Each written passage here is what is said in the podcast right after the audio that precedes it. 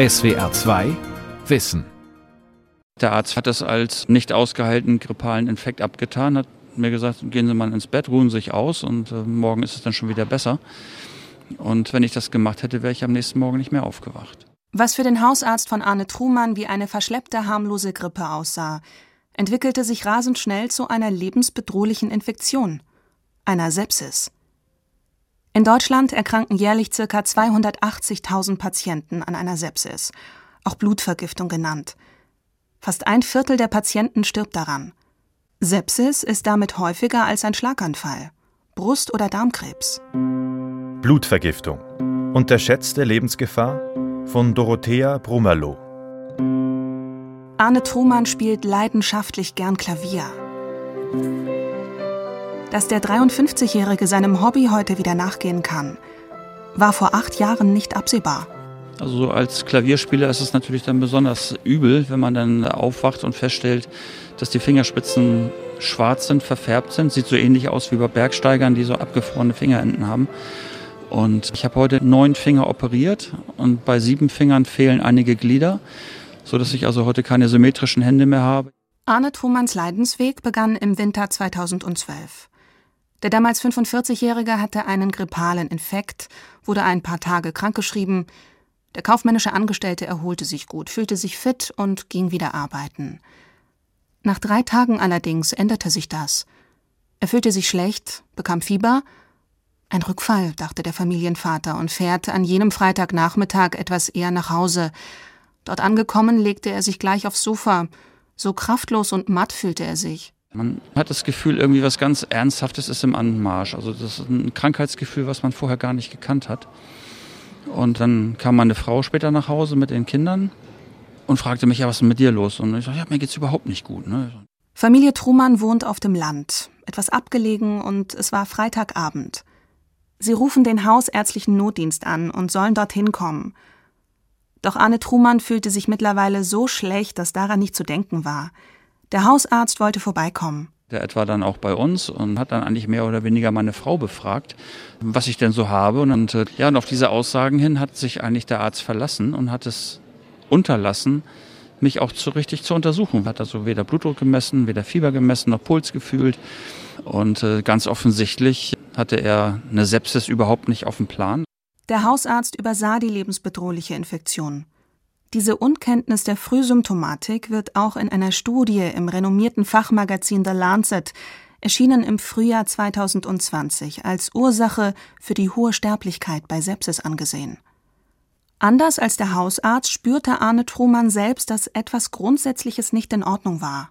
Also dieses Krankheitsgefühl ist so fundamental, dass man das Gefühl hat, egal wie ich mich bewege oder ob ich jetzt tief Luft hole oder was trinke oder mich umdrehe oder irgendwas tue, es wird einfach nicht besser. Und das steigt so in einem hoch, dass man wirklich auch das Gefühl bekommt, man hat Angst. Also es wird lebensbedrohlich, das spürt man. Auch Arnes Ehefrau erkennt, wie ernst die Situation ist, wie schlecht es ihrem Mann geht und ruft über die 112 einen Notarzt. Und der hat eigentlich sofort erkannt, dass ich einen septischen Schock habe und ich sofort auf die Intensivstation gebracht werden muss. Also die Wahrscheinlichkeit, dass ich nicht überlebe, ist angegeben worden damals mit 60 zu 40, dass ich es nicht schaffe. Mit Blaulicht und Martinshorn bringt der Rettungswagen Arne Trumann ins Krankenhaus, wo er sofort auf die Intensivstation kommt. Dort ist die Diagnose schnell klar. Sepsis. Das Wort stammt aus dem Altgriechischen und bedeutet Fäulnis oder Gärung. Viele kennen die Erkrankung als Blutvergiftung. Was sie anrichtet, weiß Professor Michael Bauer, Chefarzt für Anästhesie und Intensivmedizin der Universitätsklinik Jena. Blutvergiftung ist, wenn sich im Rahmen einer Infektion die Antwort des Körpers gegen die eigenen Organe richtet. Es kommt dann zum Organversagen der Lunge, der Niere, anderer Organe, sodass Lebensgefahr entsteht? Also jede Infektion, ausgelöst durch Bakterien, Pilze, aber auch Viren, kann lokalisiert angefangen, in der Lunge zum Beispiel, eine systemische Antwort machen, sodass Organe versagen. Also jede Art von Infektion kann Ursache einer Sepsis sein. Ergänzt Bauers Kollege Professor Frank Brunkhorst. Er leitet das Zentrum für klinische Studien der Universitätsklinik Jena und forscht seit Jahren für das vom Bundesforschungsministerium geförderte Kompetenznetz Sepsis. Obwohl Studien des Forschungszentrums Jena belegen, dass in Deutschland jeden Tag durchschnittlich 134 Menschen an einer Sepsis sterben, geben in Umfragen vier von zehn Befragten an, den Begriff nicht zu kennen. Sehr weit verbreitet ist dafür die Annahme, dass man eine Blutvergiftung, eine Sepsis, an einem roten Strich auf der Haut erkennen kann, der sich in Richtung Herz ausbreitet. Das ist ein Archetyp, den wir alle noch im Kopf haben, aber das ist heutzutage eine absolut seltene Ursache einer Sepsis. Ursache einer Sepsis können Bakterien wie Staphylokokken oder Streptokokken sein, auch Viren wie Ebola oder Covid-19 oder auch Pilze. Sie gelangen über Wunden, Schnitte, kleinere Verletzungen oder über die Atem- und Harnwege in den Körper. Dort setzen sie Gifte frei, die an der Eintrittsstelle Körperzellen zerstören. Sie vermehren sich und gelangen ins Blut. Das Bakterieneindringen ruft das Immunsystem auf den Plan. Es schickt weiße Blutkörperchen, die die Bakterien zerstören sollen. Die übrig gebliebenen Reste werden über die Lymphbahnen zu den Lymphknoten transportiert und dort entsorgt. Im Normalfall schafft es der Körper auf diese Weise, eine Infektion einzudämmen. Manchmal greifen die Bakterien aber auch die Lymphbahnen an, entzünden sie, sodass sich die Lymphbahnen rot färben. So entsteht der rote Strich. Als Ammenmärchen sollte man den deshalb nicht abtun und auch diese Infektion oder die Wunde rasch behandeln. Denn das ganze Geschehen kann unter Umständen zu einer Sepsis führen. Muss aber nicht, erklärt Intensivmediziner Michael Bauer. Also grundsätzlich kann jede Infektion dazu führen, dass es zu einer fehlgeleiteten Reaktion der Reparatur- und Abwehrsysteme des Körpers kommt. Das kann so banal sein wie ein vereiterter Zahn oder eine Bagatellverletzung an der Hand. Viel häufiger sind allerdings Lungenentzündungen und Bauchfellentzündungen oder Harnwegsinfektionen als Ausgangsquellen für eine Infektion, die aus dem Ruder läuft. Schätzungsweise 25 bis 50 Millionen Menschen erkranken jedes Jahr weltweit an einer Sepsis. Ab dem 50. Lebensjahr steigt das Erkrankungsrisiko, das zwischen dem 70. und 80. Lebensjahr gipfelt. Schafft es der Körper nicht, den Erreger einzudämmen, breitet sich die Infektion über die Lymph- und Blutgefäße im ganzen Körper aus. Das Immunsystem reagiert und schüttet Abwehrstoffe aus, um die Erreger zu vernichten. Dabei gehen auch gesunde Zellen zugrunde. Das Immunsystem der Patienten gerät außer Kontrolle. Organe wie Lunge, Nieren, Leber versagen. Es kommt zum septischen Schock. Und das kann rasend schnell gehen. Schon 36 Stunden nach Beginn der Infektion kann es für jede Hilfe zu spät sein. Mindestens 70.000 Menschen sterben pro Jahr an einer solch fulminanten Infektion des ganzen Körpers.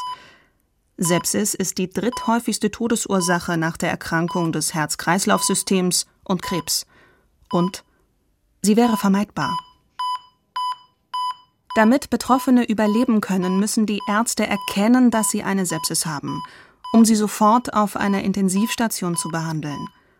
Ein Wettlauf gegen die Zeit beginnt. Wenn es zu einer Verschlechterung der Organfunktion kommt, dann wissen wir, dass innerhalb der sogenannten Golden Hour, also der ersten Stunde nach Auftreten von Zeichen einer verschlechternden Organfunktion, die antibiotische Therapie begonnen werden sollte, die Kreislaufunterstützung begonnen werden sollte. Also je früher, je lieber und je gezielter, desto besser. Bekommen Betroffene innerhalb einer Stunde, nachdem die ersten Symptome aufgetreten sind, Antibiotika, liegen die Chancen zu überleben bei etwa 80 Prozent. Nach fünf Stunden sinken die Überlebenschancen auf etwa 40 Prozent. Beginnt die Behandlung erst nach 36 Stunden, überleben nur wenige Patienten. Wenn die Intensivmediziner nicht wissen, welcher Erreger ursächlich für die Sepsis verantwortlich ist, geben sie den Patienten zunächst Breitbandantibiotika, die möglichst viele Keime abtöten können. Dabei verlassen sie sich auf ihre Erfahrung, greifen auf Wahrscheinlichkeiten zurück. Zum Beispiel, dass bei einer Lungenentzündung meist dieser Keim ursächlich ist und bei einer Nierenentzündung eben ein anderer. Danach beginnt eine akribische Suche nach dem Herd. Gibt es Bakterien im Blut? Hatte der Patient Kontakt mit einem Virus? Sind Pilze auslösend? Manchmal können die Herde auch im Körper selbst versteckt sein. Möglich sind zum Beispiel eine entzündete Gallenblase, ein geplatzter Blinddarm, ein Darmgefäßinfarkt. Beseitigt man den Herd nicht, kann trotz aller ärztlichen Bemühungen die Infektion immer wieder aufflammen. Man läuft der Sepsis sozusagen hinterher. Bei Arne Trumann vergingen viele Stunden, bis er ins Krankenhaus kam, intensivmedizinisch behandelt wurde und die Ärzte nach der Ursache forschten. Welcher Erreger den sportlichen, gesund lebenden Nichtraucher derart aus der Bahn geworfen hat, war lange unklar. Man hat dann kontrovers diskutiert, ob eventuell die Gallenblase in Frage kommt und hat dann eine Operation vorgenommen und äh, mit dem Ergebnis, es war nichts. Und äh, ja, das Rätselraten ging eigentlich ständig weiter. Ich bin also komplett untersucht worden, ob es irgendwo eine Eintrittspforte gibt, wo diese Bakterien ins Blut gekommen sind. Blutkulturen wurden angelegt, mit deren Hilfe die im Blut vorhandenen Erreger genau identifiziert werden sollten. Doch bis die behandelnden Ärzte Ergebnisse haben, vergehen Stunden, manchmal Tage, je nachdem welcher Keim ursächlich ist. Bei Arne Trumann wurden die Mediziner nach drei Tagen endlich fündig. Es waren Streptokokken A-Bakterien, die diese Sepsis ausgelöst haben. Und es gab aber keine Erklärung dafür, wie sie in den Körper gekommen sind. Nun konnten gezielt Antibiotika eingesetzt werden, um Arnes Leben zu retten.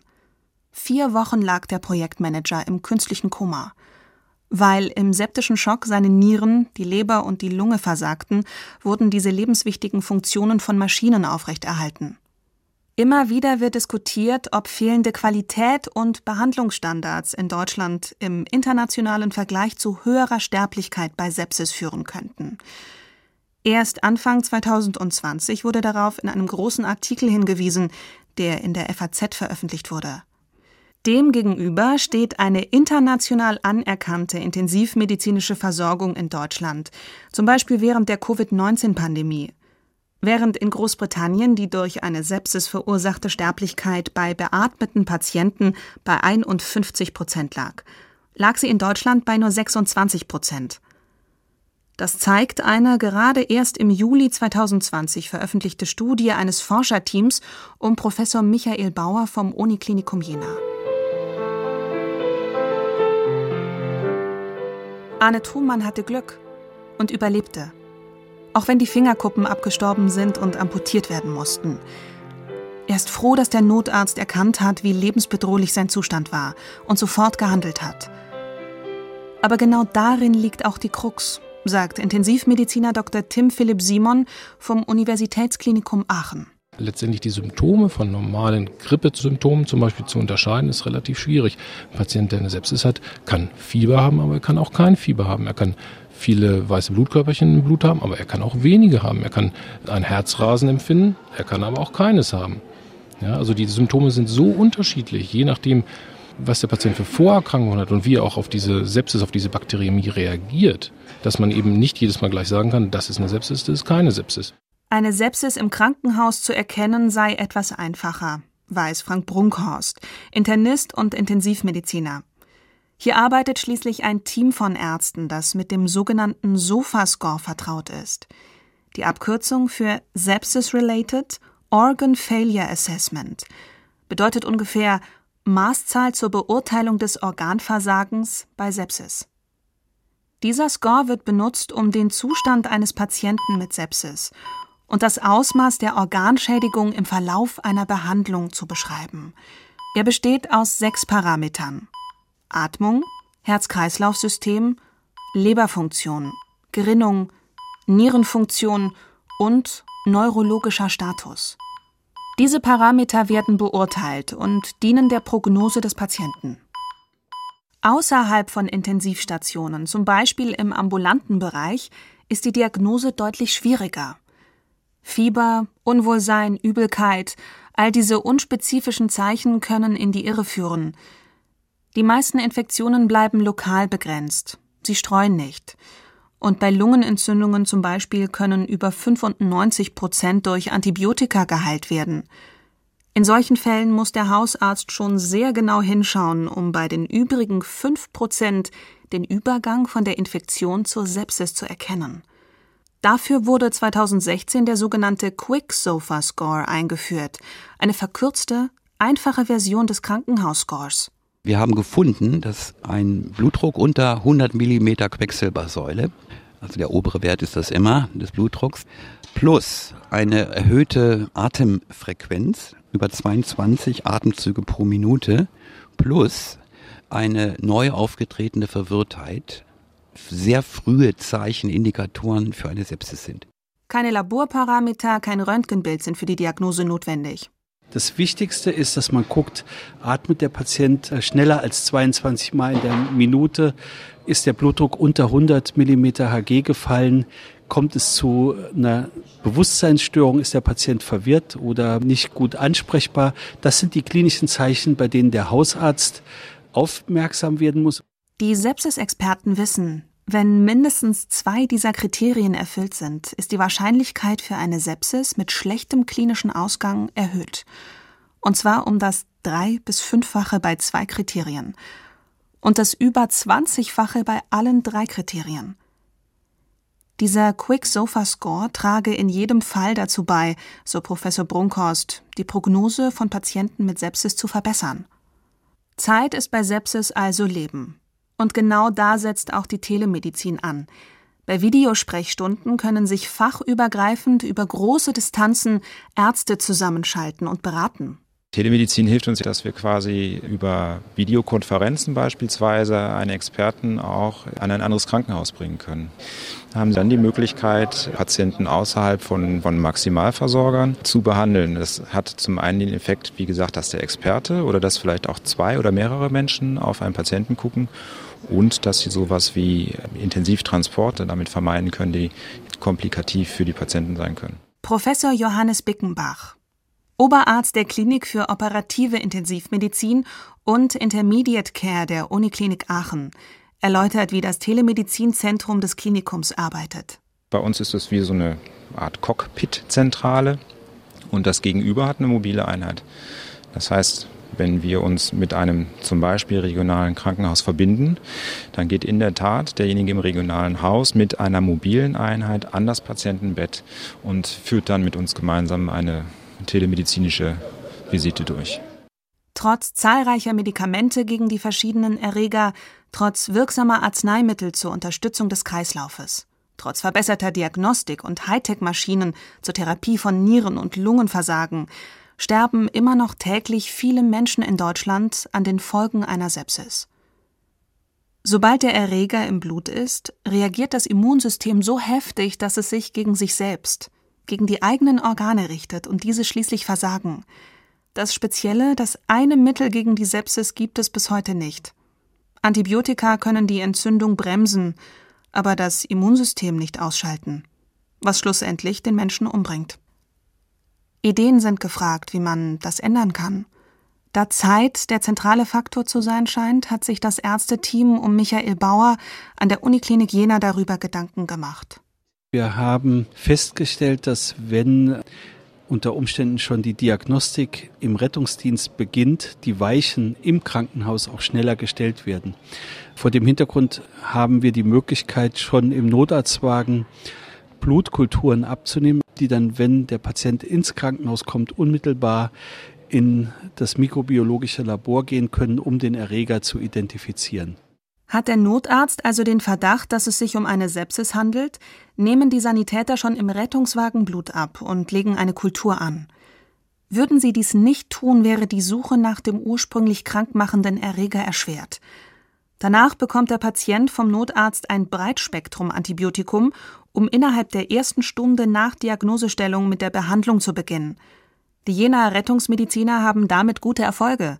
In einer vorläufigen Studie haben sie gezeigt, dass die Sterblichkeit von 20 auf 7 Prozent sank.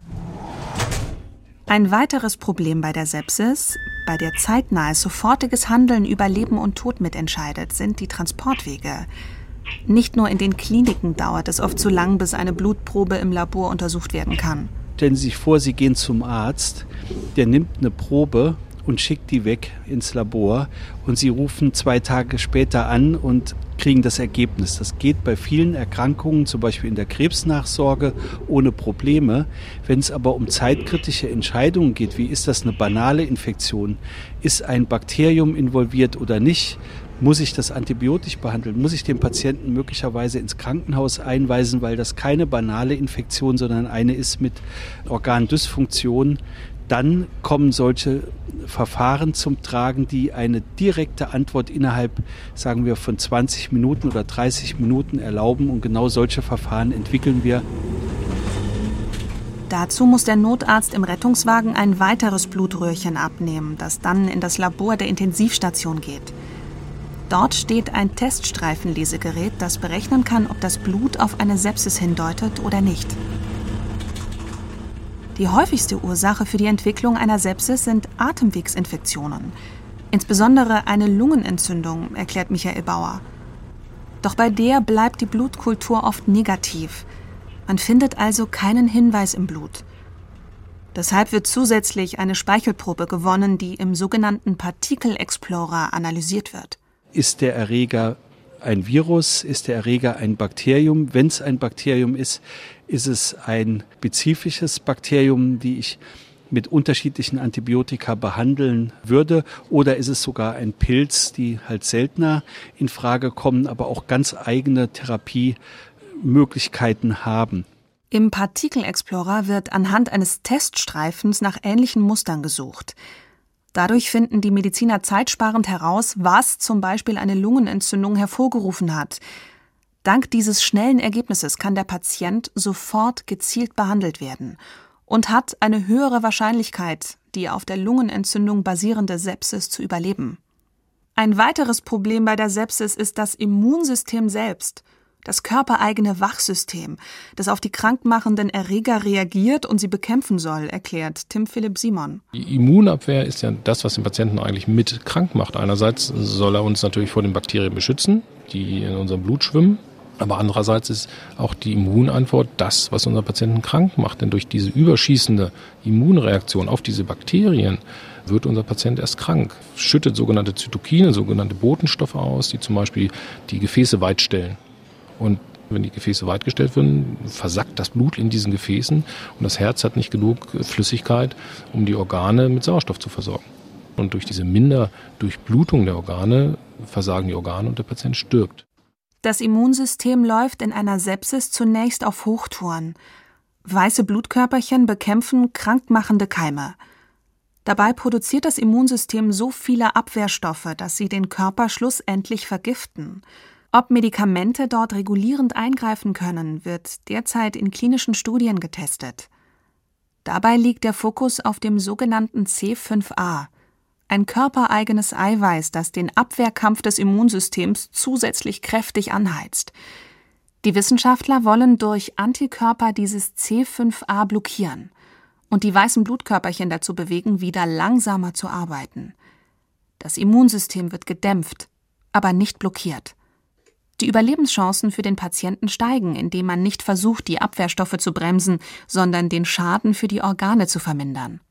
Andere Forscherteams beschäftigen sich mit der Frage, warum Patienten an überbordenden Entzündungsreaktionen des Körpers versterben und wieder andere an den Folgen einer Unterfunktion des Immunsystems. Frank Brunkhorst.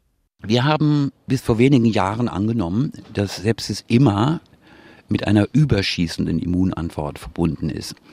Nun haben sich die Methoden der Immundiagnostik verbessert und wir sehen, dass diese Patienten sehr früh einen Abfall ihrer Immunantwort aufweisen. Und wenn das der Fall ist, haben die Patienten eine deutlich schlechtere Prognose.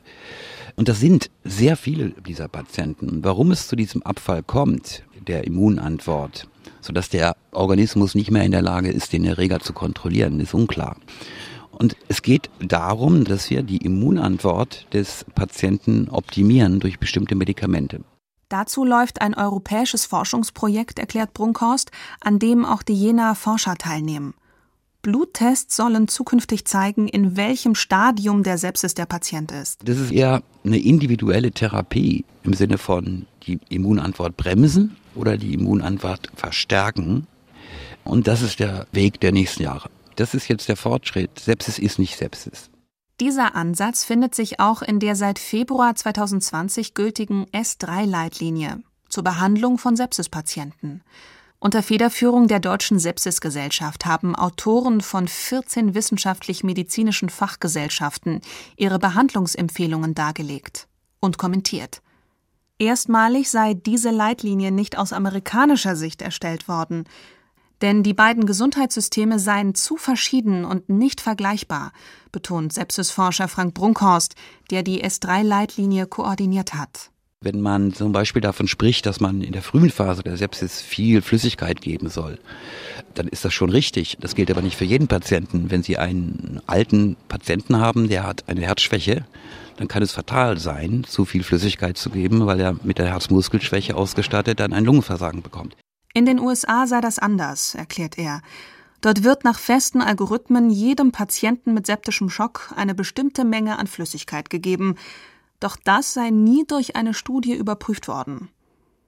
Die Verfasser der deutschen Leitlinie haben die Evidenz dieses Therapieschrittes als gering eingeschätzt und deshalb keine Empfehlung ausgesprochen. Sepsis erfordert ein bisschen mehr als nur Notfallmedizin. Es gibt immer Ausnahmen von der Regel. Und Leitlinien sind keine Richtlinien. Leitlinien sind nur so Pfade, Behandlungspfade, die dem Arzt helfen sollen, zu einer klinischen Entscheidung zu kommen sind nicht verbindlich, sondern sind immer individuell zu prüfen, ob sie anwendbar sind bei diesem Patienten. Für Michael Bauer ist diese Herangehensweise schon eine Art personalisierte Medizin. Und gerade auf diesem Gebiet werde intensiv geforscht, sagt er. Dort sieht der Intensivmediziner auch den Schlüssel zum Erfolg bei der Behandlung der Sepsis. Wir arbeiten ganz aktiv an Verfahren, die geeignet sind, die Toleranz des Patienten gegenüber Bakterien zu erhöhen. Also man erhöht die Stresstoleranz des Patienten, um ihn widerstandsfähiger gegen Bakterien zu machen. Das ist partiell eine Funktion des Immunsystems, aber auch von anderen Organfunktionen wie zum Beispiel dem Stoffwechsel. In klinischen Studien werden dafür Medikamente aus der Krebstherapie eingesetzt. Allerdings sehr viel niedriger dosiert, so dass die Zellen nicht absterben, sondern stimuliert werden, ihre Widerstandskräfte zu mobilisieren. Die molekulare Medizin, die halt seit 30 oder 40 Jahren schon die Krebstherapie revolutioniert, hat jetzt auch Einzug in die Intensivmedizin und davon verspreche ich mir ganz neue Behandlungsmöglichkeiten. Ob die neuen Therapieansätze zu einer verringerten Sterblichkeit bei Sepsis führen, wird die Zukunft zeigen. Auf jeden Fall werden viele Forscherteams weltweit diese Entwicklung mit neuen Studien begleiten. Die Welt verstehen. Jeden Tag. SWR2 Wissen. Manuskripte und weiterführende Informationen zu unserem Podcast und den einzelnen Folgen gibt es unter swr2wissen.de.